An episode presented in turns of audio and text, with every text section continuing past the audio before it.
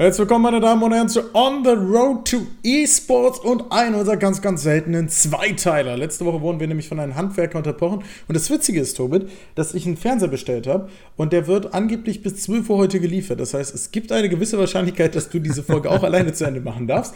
Ähm, ja, gleichzeitig haben wir auch noch unseren Termin für den Montag irgendwie beide verpasst. Das war relativ strong. Deswegen kommt diese Folge jetzt ein bisschen später, denke ich mal. Oder kommt die dann nächste Woche Montag? Nee, nee, die kommt jetzt heute. Also, die, wenn ihr es hört, heute Mittwochs. ja, die kam jetzt Mittwochs. Wir dachten uns, Mittwochs ja. ist ja besser, weil das ist ja Mitte der Woche. Woche. Ja. Ihr kriegt neuen Elan. Ja, aber erstmal, ne, meine Wenigkeit. Ah, erst den Gast vorstellen, ne?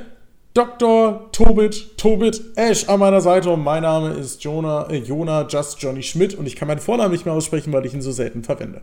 Ja, ne, das ist schon schlimm, wenn dann halt das äh, Just Johnny leichter über die Lippen geht als der eigene Name. Hei, hei, hei, hei. Ja, ich bin übrigens, äh, kurzer, kurzer Fun-Fact für alle, ich kann ja hier schon mal teasern, weil hier ist ja quasi, das hier ist ja die harte Community, ne? das ist der harte Kern.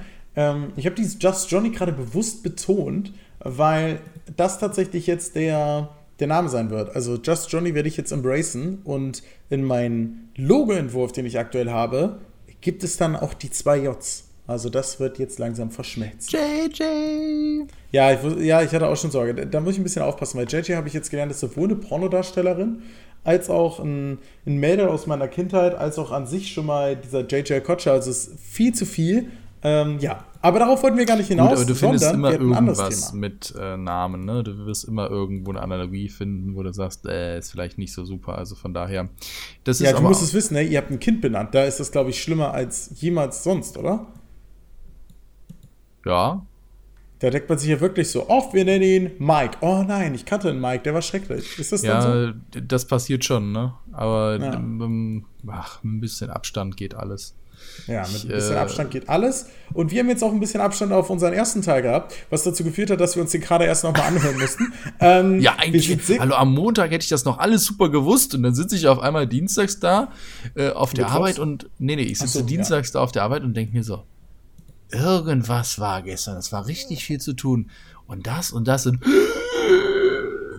war noch ein Podcast dazwischen. Ups. Und äh, Jona ist es natürlich nicht aufgefallen. Überhaupt nee, nicht. Den äh, hätte es wahrscheinlich nächste Woche angerufen und gesagt, ja, cooler Podcast letzte Woche. Und Vor allem konnte ich auch gar nicht, weil ich habe ja, ich habe gestern ja meine erste Pussy Max Sendung aufgenommen. Den ganzen Tag. Das heißt, ich konnte gar nicht, ich weiß gar nicht, wie wir darauf kamen, aber war auf nee, jeden Fall. war ja auch vorgestern. Spannend. Gestern war Dienstag. Ja, ich meine auch vorgestern. So. Der gestrige Tag war komplett tot.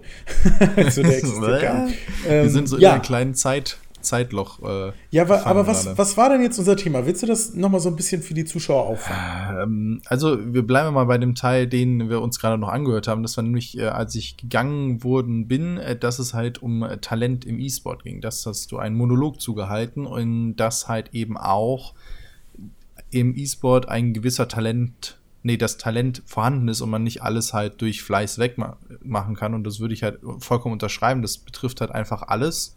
Das betrifft äh, auch genauso äh, Kochen, äh, Klavier spielen, Musik, musizieren, singen, sonst was. Also ich glaube schon, dass man mit dem Investieren von Zeit sehr, sehr gut werden kann. Also richtig gut. Das, dann ist, äh, ne, also auch ein Handwerker oder sowas, die wirklich den ganzen Tag nichts anderes machen, die sind nachher einfach sehr, sehr gut und das kriegt man hin. Und ich glaube aber, um dann zu der Weltspitze zu gehören, zu der absoluten Elite, das sind dann halt die letzten 1, 2, 3, vielleicht auch die letzten 10 Prozent, die dann halt den Unterschied machen. Und wenn jemand, das ist halt das eine, im, im, also im absoluten Spitzensport, dann sind es halt die 10% Talent.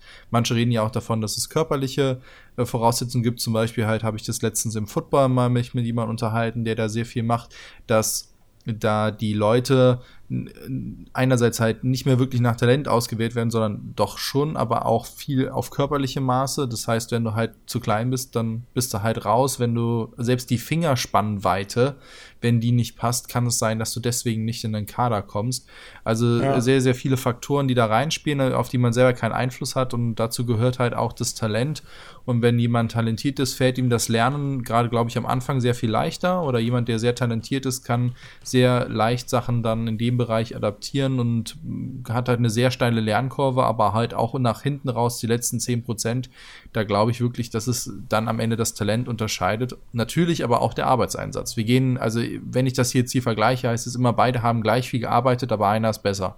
Dann sind ja, das teilweise genau das. körperliche Voraussetzungen, aber halt eben auch oft halt eine gewisse Veranlagung zu etwas, das besonders gut zu können und das betrifft halt alles. Dann wirst du einen anderen Bereich finden, wo der andere dann dementsprechend schlechter wäre, aber solche Vergleiche sind ja auch immer sehr, sehr schwierig. Wie willst du äh, unter Laborbedingungen in Anführungszeichen jemanden, äh, weiß nicht, zwei Jahre lang genau das trainieren lassen und dann zwei Jahre genau das andere. Alle haben genau dasselbe trainiert, dieselben Voraussetzungen und dann siehst du, aha, der eine hat aber da das Talent und der andere dort. Also das gibt's halt nicht, aber ich glaube schon, dass es genau das ist.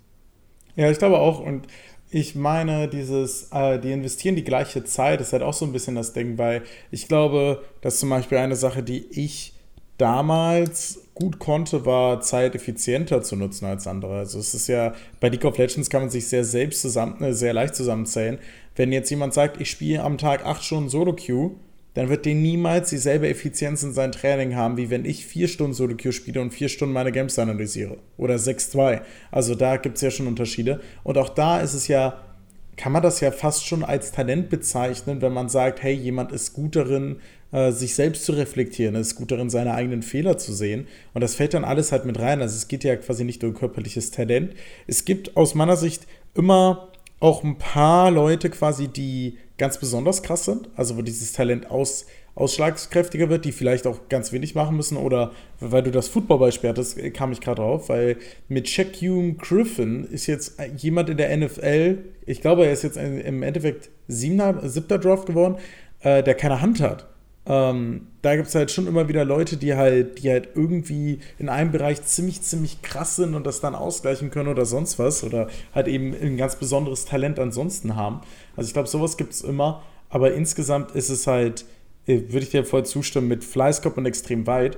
Und eine Sache, die ich da nochmal anbringen will, ist, dass für mich am Anfang, als diese ganze Diskussion kam mit Computerspiele sind böse und so, und da habe ich ja Vorträge vor ähm, Eltern gehalten und ein Ding, was, worüber wir damals ganz viel diskutiert haben, auch in unserer Gruppe, ähm, war, dass ähm, Computerspiele an sich Menschen mehr gleichen. Also das war so dieser Anfang von dem, von diesem Punkt aus wir losgegangen sind. Und da hatten wir das Beispiel WoW. In WoW, WoW ist zum Beispiel ein Spiel, was auch im absoluten High-Level natürlich Talent sehr wichtig ist und jemand kann mit schlechteren Equip bessere DPS-Werte ähm, ja, fahren. Aber trotzdem ist WoW ein Spiel, was sehr rewardend für deinen Einsatz ist. Also wenn du grindest, kriegst du die Sachen. Wenn du die Zeit investierst, bekommst du es. Und das war damals so ein bisschen auch das Ding, worüber wir geredet haben, dass Menschen, die vielleicht im realen Leben weniger Talent haben und deswegen vielleicht manchmal das Gefühl haben, bei gewissen Dingen nicht reinzukommen, dass solche Gleichmacherspiele oder wie auch immer man sie bezeichnen will, gerade die, die MMORPGs, die weniger auf Skill basierend sind, ähm, dass die da so ein bisschen allen die gleichen Chancen halt gleich geben und dass das auch interessant sein kann. Ja, zwei Sachen hast du angesprochen. Zum einen, ja, dann bleibe ich erstmal bei dem, bei dem letzten Punkt, ähm, da, nämlich, dass auch Spiele in dem Sinne Leute halt auch gleich machen, indem ja meistens die Avatare halt auch gewisse Vorgaben vom Entwickler halt haben. Teilweise sehen sie immer gleich aus oder sie sind halt nur minimal anpassbar, so dass zumindest alle irgendwie gleich groß sind und sowas. So, ne? Also keiner guckt von oben herab, wenn man das jetzt mal so sehen möchte.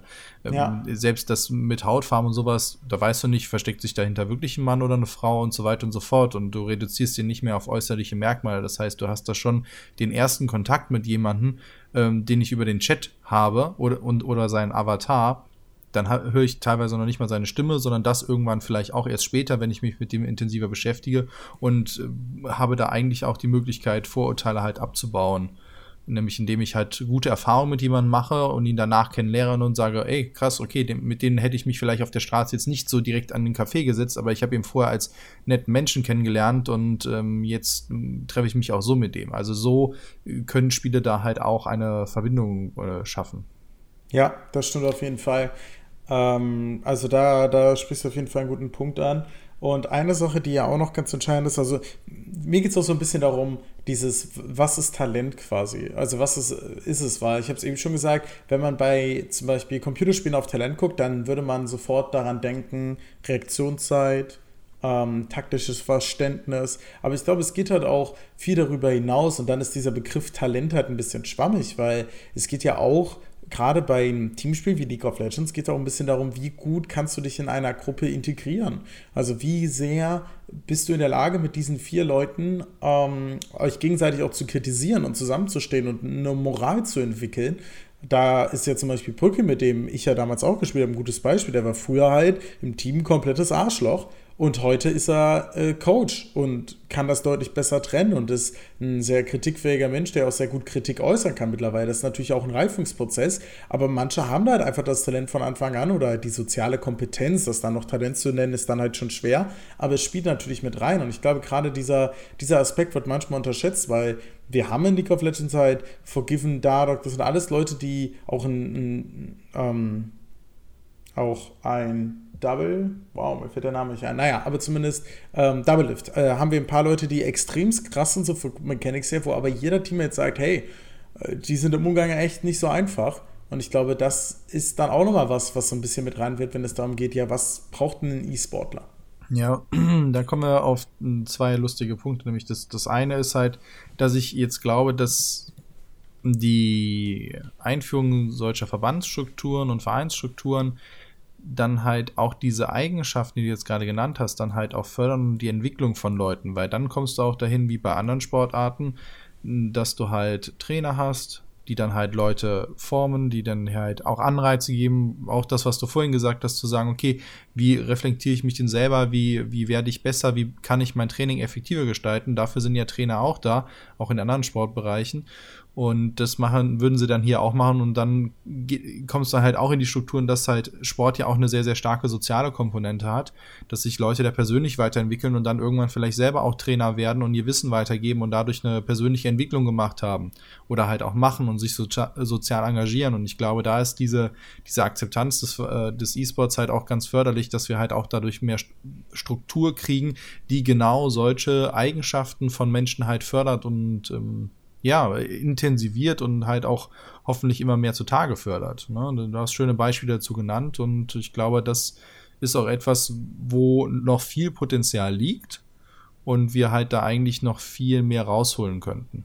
Auf jeden Fall. Aber ich glaube, was man dafür auch braucht, ist auch Leute, die eine gewisse Akzeptanz innerhalb der Szene haben. Also im Breitensport ist es ja sehr simpel, weil wenn jemand eine C-Trainer-Lizenz hat, dann weiß ich, okay, der, der hat das gelernt, ne? der, der kann das bei League of Legends gibt es ja sowas quasi nicht. Wenn du, wenn sich da jetzt irgendeiner von irgendeinem Verband hinstellt und sagt, ich erzähle euch jetzt etwas über Trainingseffizienz, dann fragt man den, ja gut, warum kannst du das? Ja, ich spiele selber. Aha.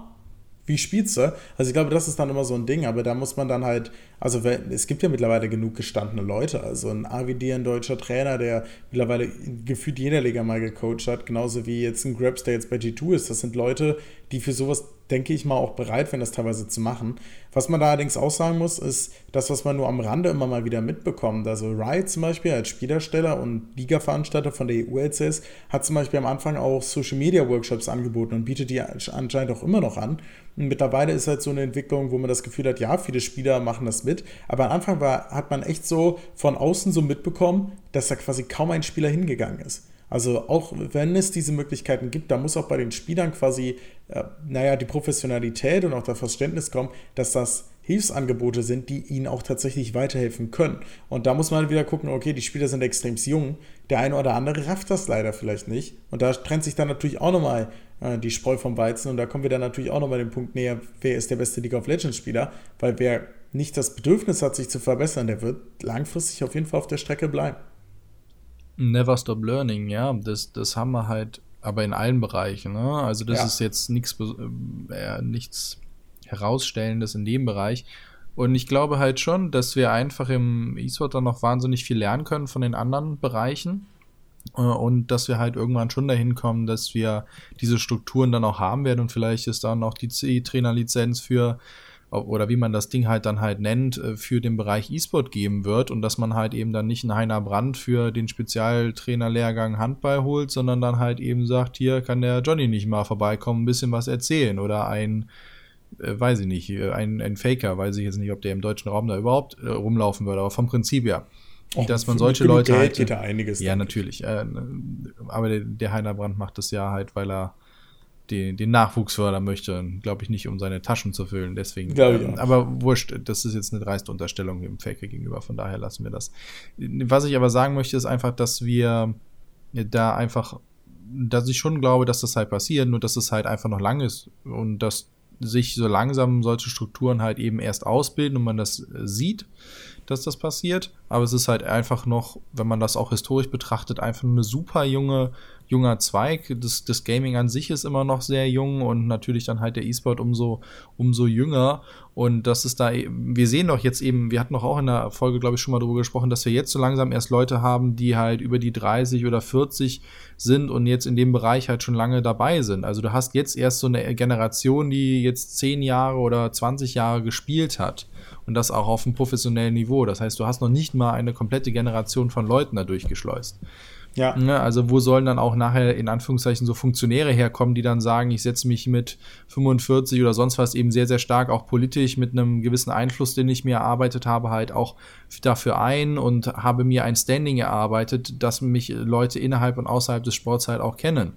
Ne, also solche Sachen auch, das, das hatte ich ja, glaube ich, letztens in der letzten Folge kurz angesprochen dass die Games-Branche jetzt erst einen eigenen Dachverband hat. Wir hatten darüber gesprochen, dass der E-Sport jetzt zwar immer noch zwei nebeneinander hat, wo man noch gucken muss, wer wird's denn jetzt eigentlich, aber solche Sachen, dass das so lange dauert, das spricht auch noch dafür, dass wir halt mit uns selber noch sehr stark beschäftigt sind und deswegen natürlich solche Sachen ähm, nach außen hin noch nicht machen können oder wenig machen und dadurch halt auch noch nicht so die Möglichkeiten haben, um, ich will es jetzt nicht Problemfälle ne-, nennen, aber Leuten, die selber dann Anstoß bräuchten in eine gewisse Richtung, einfach noch nicht die Möglichkeiten bieten können, die wir vielleicht uns gerne erhoffen. Das kommt irgendwann, glaube ich fest dran, dass wir das hinkriegen.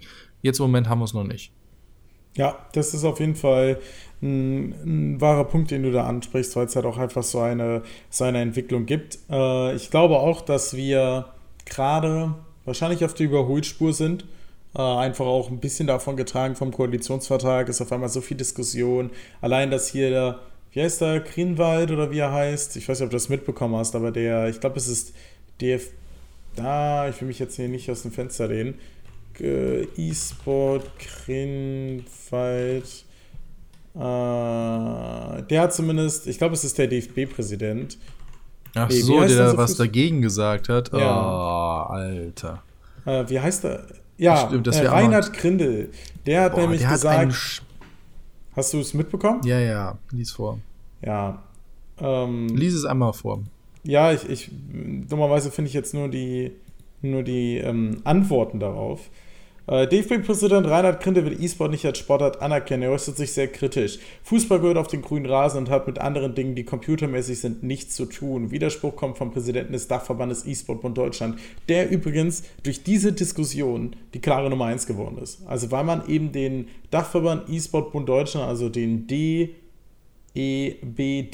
gefragt hat und in allen Nachrichten wurden die jetzt erwähnt, sind jetzt die klare Nummer 1 aus meiner Sicht.